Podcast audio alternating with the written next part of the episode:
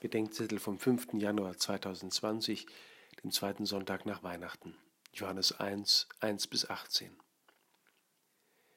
Im Prolog des Johannesevangeliums deutet sich das ganze Drama der Erlösungsgeschichte in einem kleinen Satz bereits an.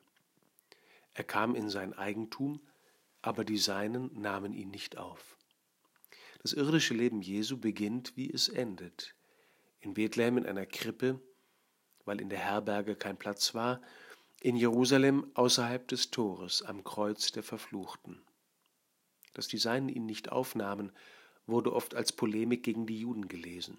Aber erstens heißt es im Satz davor, dass die Welt, die durch ihn geworden ist, ihn nicht erkannt habe.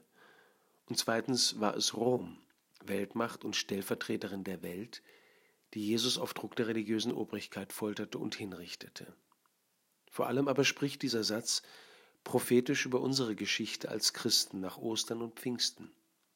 Wie oft wurde Christus von den Seinen nicht aufgenommen, sondern hat vor den Toren der Stadt gelitten.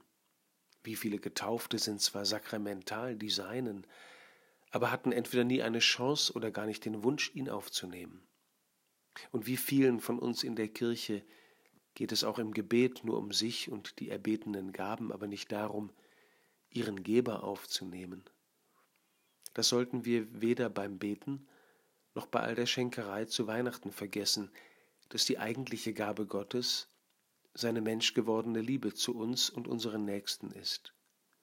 An deren Annahme oder Ablehnung entscheidet sich unser Leben, das Leben der Seinen. Die Seinen nahmen ihn nicht auf, allen aber, die ihn aufnahmen, gab er Macht, Kinder Gottes zu werden.